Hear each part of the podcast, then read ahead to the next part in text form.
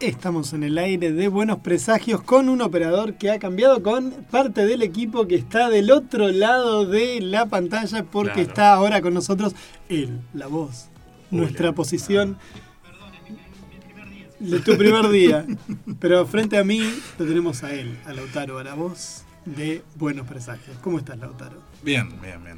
Muy Una bien. tarde más calurosa, linda. Claro. eh, con los días que venían horribles. No me molesta que llueva, pero para salir no está bueno. Hay que acomodar la gola, sí, ¿eh? Hay que Sí. acomodarla. Hay que acomodarla. Muy bien. Y a mí, siniestra, en este caso lo tenemos a Arián Arfeli. ¿Cómo te va, Arián? ¿Cómo estás? Hola, ¿todo bien? Muy bien, un gusto tenerte aquí con nosotros.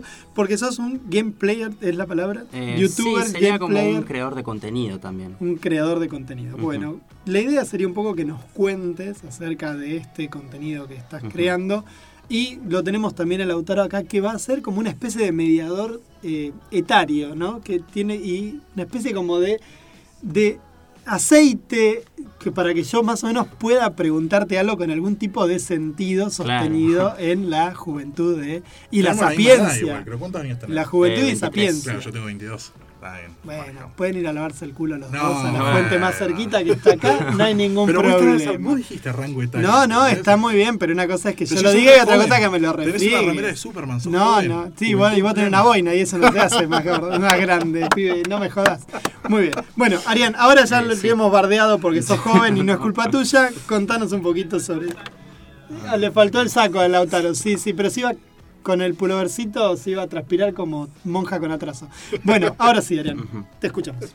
Eh, bueno, básicamente yo lo que hago es, eh, aparte de, de subir contenido a YouTube y todo eso, soy un jugador de la comunidad competitiva del juego que se llama Dragon Ball Z Budokai Tenkaichi 3.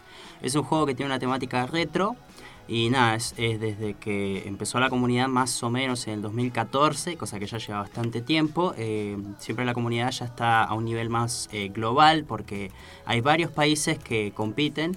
Y básicamente esas competiciones se basan en, por ejemplo, en un top 10 para saber quiénes son los 10 mejores de cada país, además de torneos o ligas o mucho tipo de eventos relacionados a eso. Bien. Eh, y esto que decía él con el tema de los juegos retro, sabrán qué pasa con un eh, montón de competencias, ¿viste? De juegos como por ejemplo Tetris, Mortal Kombat, Tekken. Son juegos que eh, siguen vivos en la comunidad y que todavía hay gente en distintos lados del mundo que los siguen manteniendo vivos. Y bueno, Dragon Ball es uno de estos, sobre todo la presencia que tiene en Argentina y en Latinoamérica, ¿no?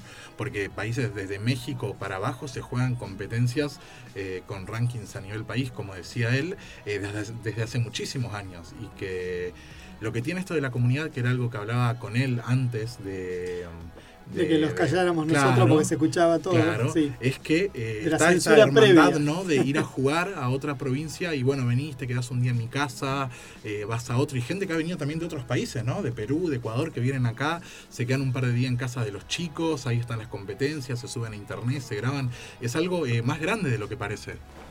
Eh, sí, la verdad que la comunidad está muy activa porque básicamente, además, eh, siempre coordinamos a manera. Por ejemplo, lo más, lo más importante en la competencia es cuando se realizan los mundiales. Eh, hasta ahora se han realizado dos mundiales, uno en 2014 y uno en 2018. Ambos mundiales se jugaron en Perú y bueno, eh, los ganadores de ese mundial fueron los jugadores de Perú.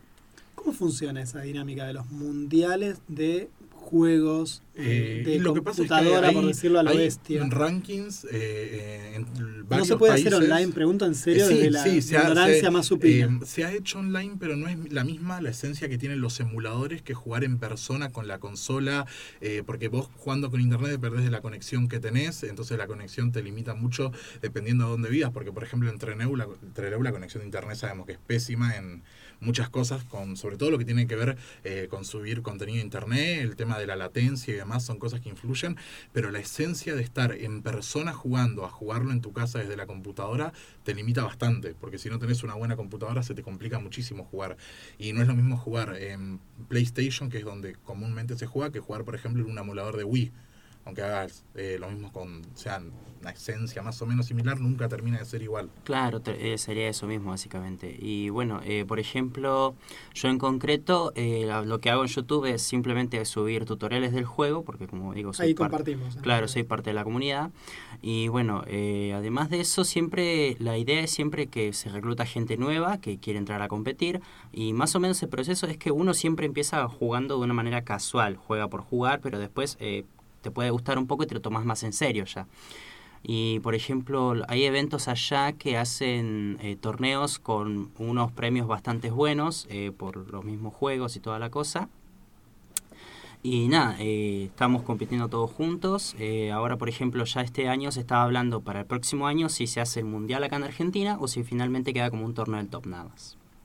¿Cómo, ah, perdón, dale, dale adelante. Eh, decía, ¿cómo, ¿cómo, arrancaste vos eh, en YouTube o cómo tomaste la decisión de, empezar a crear contenido? Decir, bueno, yo estoy con este juego, me gusta este juego, ¿qué fue lo que te motivó a vos a empezar a, a, crear videos y a enseñarle a la gente eh, cosas para mejorar, no? eso diría que empezó así, básicamente. En el, en el 2020, cuando era la cuarentena, antes de que empezara, la, yo estaba, estaba jugando bastante, estaba como muy activo. Y ahí me, planteé a mí mismo, dije, podría empezar a subir. Entonces empecé a probar un poco de suerte, a más o menos estudiar cómo era el mambo ese. Y una vez que eh, vi que podía empezar con lo más básico, empecé. Y obviamente lo más básico era empezar con un teléfono, o sea, ni siquiera tenía computadora, ni capturadora, ni nada de eso. Eso se fue consiguiendo, comprando más adelante. Pero sí, así empecé, dije, bueno, ya lo que sé lo voy a compartir para que la comunidad crezca y aparezcan más jugadores y todo eso. Está buenísimo esa idea. A mí me, me parece súper interesante cómo a partir de recursos que son relativamente sí, económicos, pensaba más que escasos, porque no me parece que cualquiera de estos teléfonos sea escaso, justamente a veces son más, pero bueno, dale, escasos. Eh, cómo se va construyendo un contenido digital, ¿no? Me parece súper interesante, digo, esto hmm. por un poco por inexperiencia, un poco también por la idea de que uno trabaja en escuelas y las y los pibes hacen cosas muy interesantes y a veces uno no lo ve dentro ni siquiera de la propia institución educativa.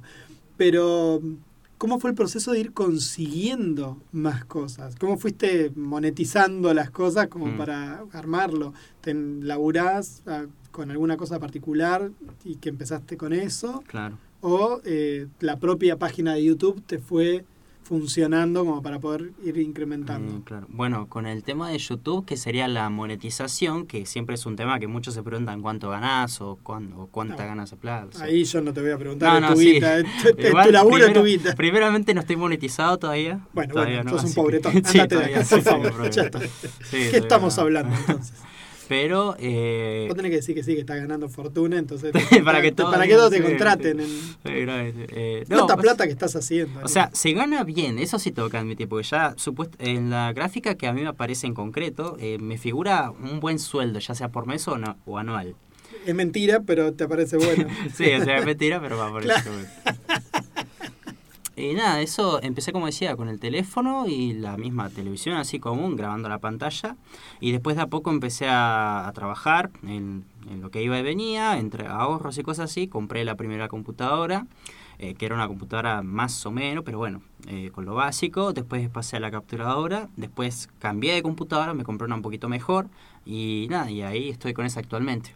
Pero siempre fuerza de laburo propio, digamos, no, sostenido. Cualquier cosa que, eh, relacionada a crear contenido siempre arranca con ese chispazo, esa motivación eh, de ver a alguien que también lo hace y que te motiva a vos a, no necesariamente hacer lo mismo, pero darle tu esencia a lo que querés compartir. Y arrancás con un teléfono que claramente, independientemente de cómo enfoque y demás, no es lo mismo que una capturadora que ya toma la imagen y el audio directamente, entonces vos le podés poner eh, un marco, un banner, tu esencia y con eso vas mejorando la calidad, que también es lo que hace a que más gente entre, lo vea y que vea esa motivación, ¿no? De cómo arrancaste desde un, inicio con un teléfono apoyándolo en la mesa, con un termo enfocando al, televisor y después cómo tenés algo un poco más preparado donde ya le, le dedicás más tiempo y dedicación que es a lo que te gusta hacer. Claro, eh, sí, sería eso mismo. Por ejemplo, también eh, lo último que habré comprado fue un micrófono, mm, sí, medio simplón, pero por lo menos para tirar igual. Eh, y después nada, yo creo que sí, lo que yo diría que a mí más me gusta, el hecho de estar ahí en, subiendo el, contenido y todo eso, es que hay, varias, hay varios países que ven lo que sería lo que yo hago y nada, es una motivación eso, o sea, te alegra mucho saber que, por ejemplo, tenés gente de, Perú o de México, de Colombia, de Ecuador, que ven lo que yo hago, o sea, les gusta lo que yo hago y cosas así. E incluso hasta me han llegado mensajes en las redes sociales mías, por ejemplo, de personas que son de Brasil o de Italia o Francia o países extranjeros que no hablan español y me mandan mensajes en sus idiomas preguntándome cosas del juego, porque los ven, aunque no entienden, porque yo los tutoriales que armo los, siempre los, los pongo subtitulados al español, eh, es bueno ver que hay gente que realmente le interesa sabiendo que no sea el mismo idioma, o sea, es como una comunidad muy sana, por decirlo así. ¿Y cómo arrancaste después con el tema de, de dejar de subir videos? O sea, no dejar los videos, pero sumar los directos. Eh, con el tema de los directos, eh, básicamente fue porque yo me daba cuenta que el streaming era lo que más rankeaba. O sea, una cosa es subir videos, o en este caso los tutoriales, porque es lo que la gente busca. O sea, eh, no, es, no es como hacer un tutorial en vivo, que es un poquito más difícil ahí. Pero en cambio en un video ya lo explicas todo a tu manera, con edición y toda la cosa. Y con el tema de los en vivo, los empecé a hacer porque vi que era algo que funcionaba mucho y que mucha gente se sumaba y participaba. Entonces probé un poco de suerte y me fue bien, la verdad. Entonces yo ahora estoy más o menos entre sábado y domingo haciendo los, directos y toda la cosa. En los directos lo que estoy subiendo siempre es Tenkaichi, por ejemplo ahora lo último que estoy subiendo es el modo historia para que la gente pueda desbloquear todo el juego al completo. Y bueno, además de otros juegos como Resident Evil 4, o, o, esta semana voy a estar arrancando con Need for Speed también, que es otro juego de carreras, que no tiene nada que ver, pero... Uno no quiere hacer esta pregunta, pero ¿cómo conseguís los juegos? Eh, los juegos eh, los estoy consiguiendo mediante plataformas de UCB. Perfecto. Que básicamente es... Eso, eh, lo, para los que no sepan, lo miré a Lautaro fijo como para preguntar, traducime al español. Bueno, o sea, las consolas que funcionan con disco eh, tienen un láser, el láser es lo que va leyendo el disco. Pasan la, Sí, la sí. Play 2 es tan vieja que ya no funciona el láser o te cuesta mucho conseguir un cambio de láser y demás. Cuidado entonces que lo que hizo la gente fue lectora de DVD tampoco anda. Claro, entonces lo que hizo la gente fue, en base a la memoria card, que es donde vos podés guardar las partidas en la consola, crear un programa que lo lee la Play para poder jugar los juegos con un pendrive. Con un pendrive, Entonces claro. vos descargas el jueguito de internet, lo pones en el pendrive y eso lo lee la Pero consola. básicamente lo que están haciendo es conseguir copias pirateadas. Claro, lo que No, se no, pregunto abiertamente. sí. No, bueno, qué sé yo. Pregunto a cara capaz que no, capaz que está comprando la licencia. es de los países que, eh, por así decirlo, la piratería es más grande, eh, pero en general. Y los juegos cuando No de las consideramos consolas... piratería, consideramos distribución de cultura para todas y todos. Sí, los eufemismos están siempre. Bueno, bueno, no es lo mismo. No, pero eh, entonces en general, que tratando para juegos y eso, vos te compras una consola nueva y vas, ¿cuánto está un juego de la Play 5? 10 lucas. Claro, no, por eso preguntaba si Y- eh, hiciera un trabajo más Sí, es que online. lo- ¿no? claro, hay que tener en cuenta también que los juegos originales para las consolas viejas ya no se consiguen. Claro. Son muy difíciles de conseguir. ¿No están liberados, Y- no. de esos? ¿No están Eh, liberados los juegos? Hay No, páginas de emuladores que suben las ISOs y vos lo que haces es descargarla. Después también, eh, si le tenés más cancha, podés modificar. Para la gente que no sepa qué es la ISO, es la imagen La del imagen. juego, la imagen digital del juego que vos podés grabarla en un disco o grabarla en un Pendrive. pendrive y jugarlo, porque bueno, estamos usando como ciertas jergas, de alguna parte sé, otras tengo que Claro. imaginar. No, pero acá está, escucha mucha gente a veces que no, que no Sí, está en el palo, claro. en el palo de lo informativo y a veces es un tema. Pero entonces, bueno, vos conseguís los juegos, básicamente estas comunidades también. ¿Y cómo decidís cuál te vas a dedicar durante un tiempito para, para jugarlo primero, conocerle las mañas y después eh, grabarlo? Porque eso también es un laburo, Sí. un tiempo. Eh, bueno, yo diría que más o menos eh, lo que es el juego en concreto, el, Budokai Tenkaichi 3, yo más que un juego hoy día lo veo como un deporte, porque se puede comparar mucho a un deporte, o, o por decir así, deportista. O sea, no es como vivir de eso, pero realmente yo hablo por la pasión. Los porque- deportes electrónicos. Claro, como un deporte electrónico, sí. Porque, por ejemplo, hay un montón de competencias, eh, que es, eh, por ejemplo, de juegos de Battle Royale y cosas así, como Free Fire o Fortnite o cosas así. Valorant, Counter-Strike, Claro, que, es- que lo juegan en Estados Unidos. Bueno, nosotros en Latinoamérica tenemos ese mismo tipo de, de espíritu de competir así, pero con juegos más retro, en este caso el Tenkaichi. Porque es un juego que ya tiene más de, no sé si 12, 13, 14, 15 años. ¿Por qué decís, perdón que te interrumpa, más retro? ¿Porque no se consiguen esos juegos o porque nos gusta esa, ese estilo? Y yo diría que es por el estilo del juego, porque por ejemplo hay juegos actuales de Dragon Ball como Fighter Z o Kakarot, eh, que sí tienen buena gente que juega y todo, pero es como que la jugabilidad nunca fue la misma, o sea, se siente muy diferente eso. La jugabilidad, Sí. fantástico. Acá me están, me están diciendo deportes electrónicos, me dice Pablo Pérez, me manda un link. Oh, fuiste vos. Ah, perdón, perdón. Bueno, per- perdón, te interrumpí Sí, sí. porque estamos charlando también acá entre el grupo y vamos preguntándonos cosas y mirando. Acá hay gente que ha hecho deportes electrónicos. Pero él no decía deportes electrónicos, él hablaba de competencia, espíritu competitivo, que no es lo mismo.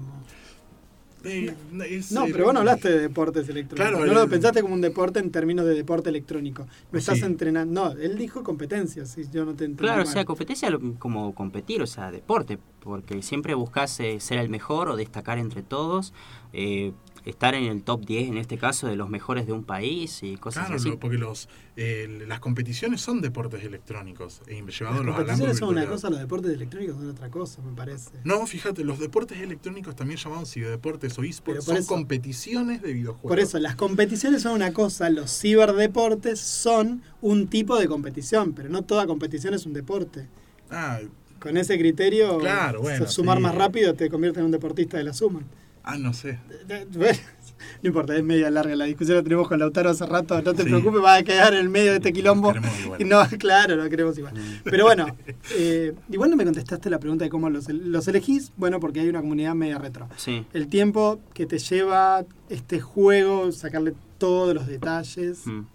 ¿Cuánto te llevó a vos A ser un experto o un buen jugador de Y a mí en concreto me llevó más, o- más de 10 años ya, porque siempre el juego es algo que se actualiza. Por ejemplo, siempre se descubren cosas nuevas Ah, o movimientos en este concreto, para que se entienda un poquito mejor. Una persona descubre un movimiento nuevo, entonces eh, lo comparte y todos lo empiezan a implementar. Algunos lo hacen de una manera diferente y más efectivo. Y siempre es una barrera que constantemente se actualiza o se supera. Por ejemplo, si alguien hace un movimiento, hay otro que hace otro más y otro hace otro y así. Es un, es un juego de pelea. De por decirlo a lo estrategia. bestia, Claro, ¿no? es un juego de peleas Simplificándolo. y estrategia, porque vos siempre tenés que estar pensando qué va a hacer el otro, o si hace algo, cómo vos lo vas a contrarrestar.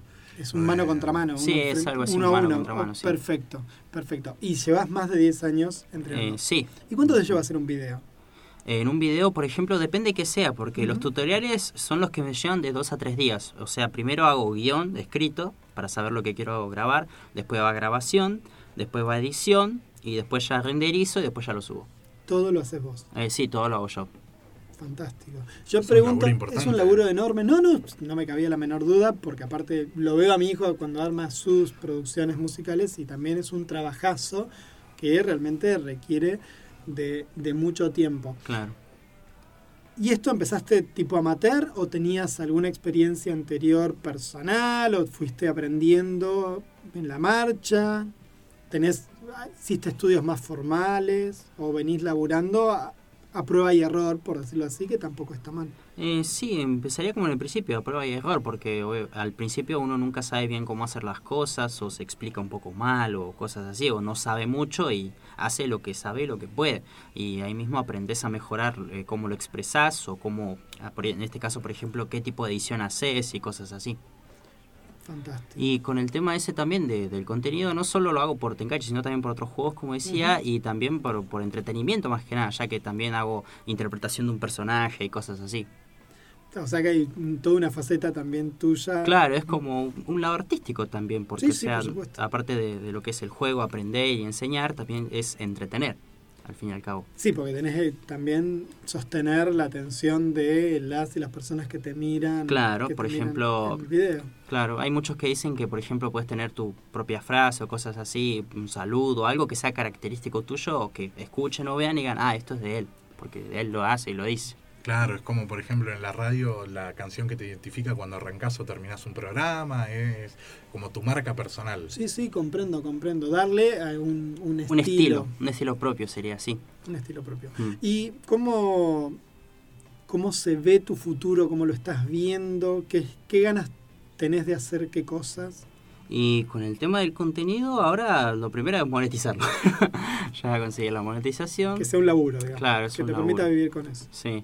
O sea, vivir no, pero por lo menos ya tenerlo como algo extra. O Que sea, te pague la cuenta de internet. Claro, Sí, por lo menos algo así. Por lo menos para poder también seguir mejorando capaz la calidad de Claro, que querés, ¿no? eso, sí. Una mejor capturador, un mejor micrófono, una Claro, mejor computadora así. invertirlo para seguir, o sea, ese tiempo que vos le dedicás a eso, seguir invirtiéndolo con mejores cosas. Claro.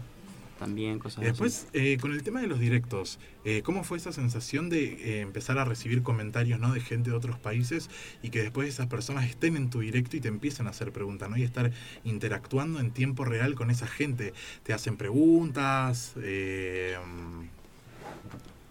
Eh, sí, o sea, me hacen alguna que otra pregunta. Por ejemplo, los últimos directos que hago, hay gente que cuando se suma empieza a preguntar eh, a qué me, o sea, eh, cosas del juego, para ser específico, me preguntan, por ejemplo, cómo se hace tal movimiento o cómo hiciste ese movimiento que mostraste en pantalla y cosas así.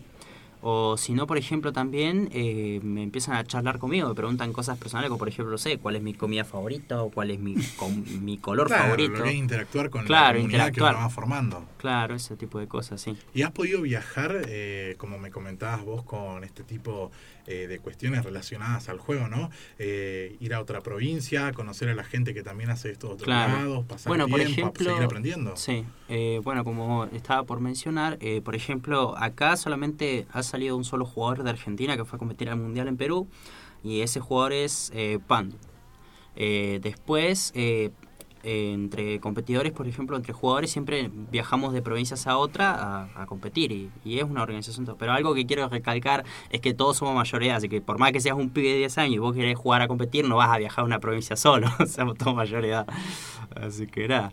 Eh, pero sí, o sea, yo por ejemplo viajé a Buenos ¿Hay Aires. jugadores de 10 años? ¿Han No. participado o no les permiten participar No, en las directamente competencias? no hay, porque lo- los pibes de hoy en día no, no se dedican mucho a ese tipo de juegos, ya no les llama la atención. De hecho, están con juegos más eh, Battle Royale, For- Fortnite, Free Fire o Clash Royale y cosas así, que son juegos que más veo yo en los, chico- en los chicos. ¿Y no te has dedicado a ese público también? No, a ese público no me dedico, como digo, porque son no es que no me gusta, sino que simplemente no, no me llama la atención directamente. Claro, eso- tampoco esos juegos, sino son juegos que te llamen la atención. Claro, o sea, lo que es tipo Battle Royale o cosas así no, no me llama la atención a mí realmente. Yo lo veo a mi hijo, están todo el tiempo con el Crash Royale y esas cosas. Y, bueno, están, que además son fáciles de tener en los celulares, ¿no? Digo, también. Claro, eso. Mira, al acceso de la mano.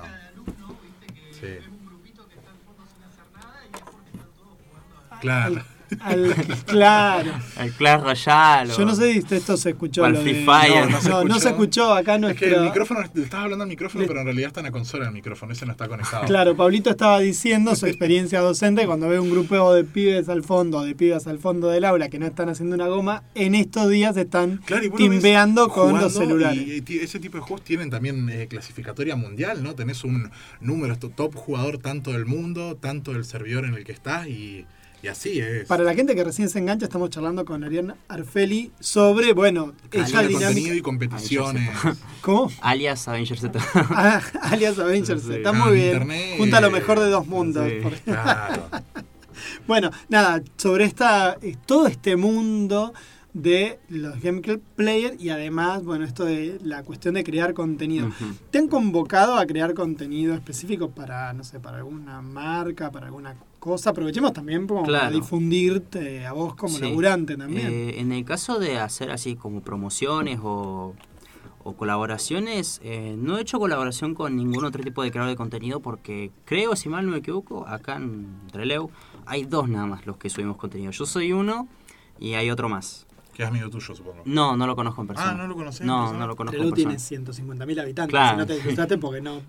Nunca lo Mandate creo. un mail, digo. Claro. Pero es que igual, literal, mirá que yo he buscado y no he encontrado tampoco más gente que haga lo que hace él dedicado a este juego, tipo acá, por lo menos en la zona no, no he Bueno, visto otra quizá- persona. quizás no a la ju- a- al juego en sí, pero digo, No, en la de, de temática. otro tipo de del juegos sí, eso Sí, seguro. eso sí, siempre hay mucho, seguro. pero en el juego en el que manejo yo en concreto no.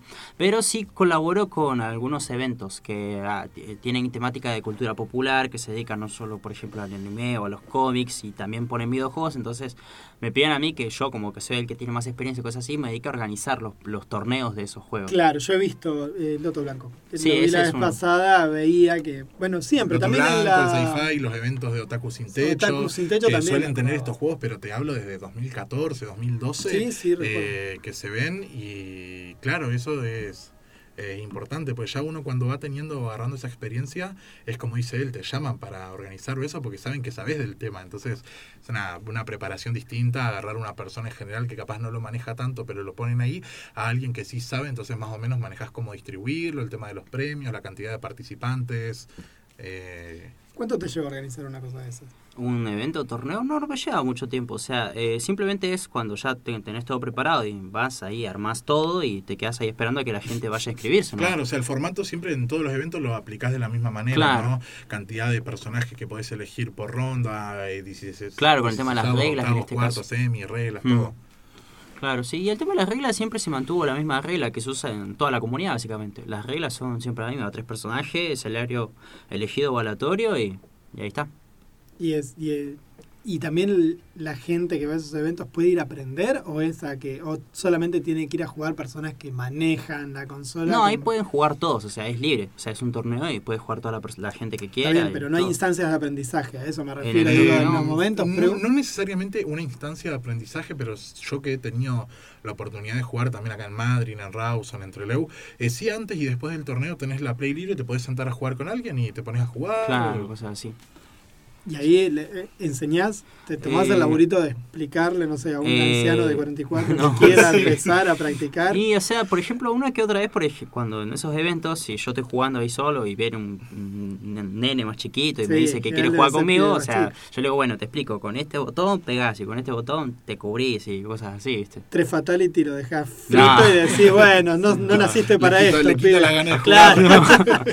bueno, mira, con este golpe te voy a descuartizar en todos estos pedacitos de Ah, acá. sí, sí. Goku Ah, se convierte en este hiper archi super saiyajin y no te queda nada ni vos Bueno. ni tus próximas Con generaciones. este botón te voy a desintegrar. Claro, claro. Mientras te digo maldito insecto. Al mismo tiempo. no. Y bueno, con el tema de los torneos, ahí también aparece mm, jugadores que sí se interesan y empiezan a competir. Por ejemplo, uno de los que yo conocí hace mm, ya casi un año es eh, Lechuga, que es un amigo mío en vida real, y así es el apodo Lechuga, sin pedido que le dijeron. Y nada, la cosa es que lo conocí en un torneo y, y empezó jugando de manera casual, o sea, fue y dijo, "Oh, voy a jugar por jugar, pero nos conoció, se, se interesó, lo tomó más en serio y ahí como que le empezó a meter pila y toda la cosa. Bueno, Arián, te agradecemos muchísimo que te hayas primero puesto en contacto. Te agradezco mucho porque me- nos permitís abrir todo un abanico Claro, con a- al programa que no teníamos, así que te agradezco mucho que te hayas puesto en contacto. Ya compartimos eh, tu canal de YouTube, no sé si tenés algún otro medio por el cual la gente se puede contactar contigo, como para, no sé, o para... Tenés contacto en las descripciones Claro. de los videos, páginas Sí, de ahí Facebook, tengo, en las descripciones tengo todo. Perfecto. Sí. Entonces desde ahí también la gente que está escuchando el programa puede ver el canal, puede mm, ponerse en contacto contigo Mm. si hace falta y te agradecemos mucho que hayas venido a este programa y cuando tengas alguna cuestión para compartir, para comentar, también te agradeceríamos que, que lo hagas. Sí. Bueno, muchísimas gracias, Lautaro. Muchas gracias también vos por Siempre. tu valiente testimonio. Y ahora pasamos un poquito de música de Stone Rose y I Wanna Be a Donut.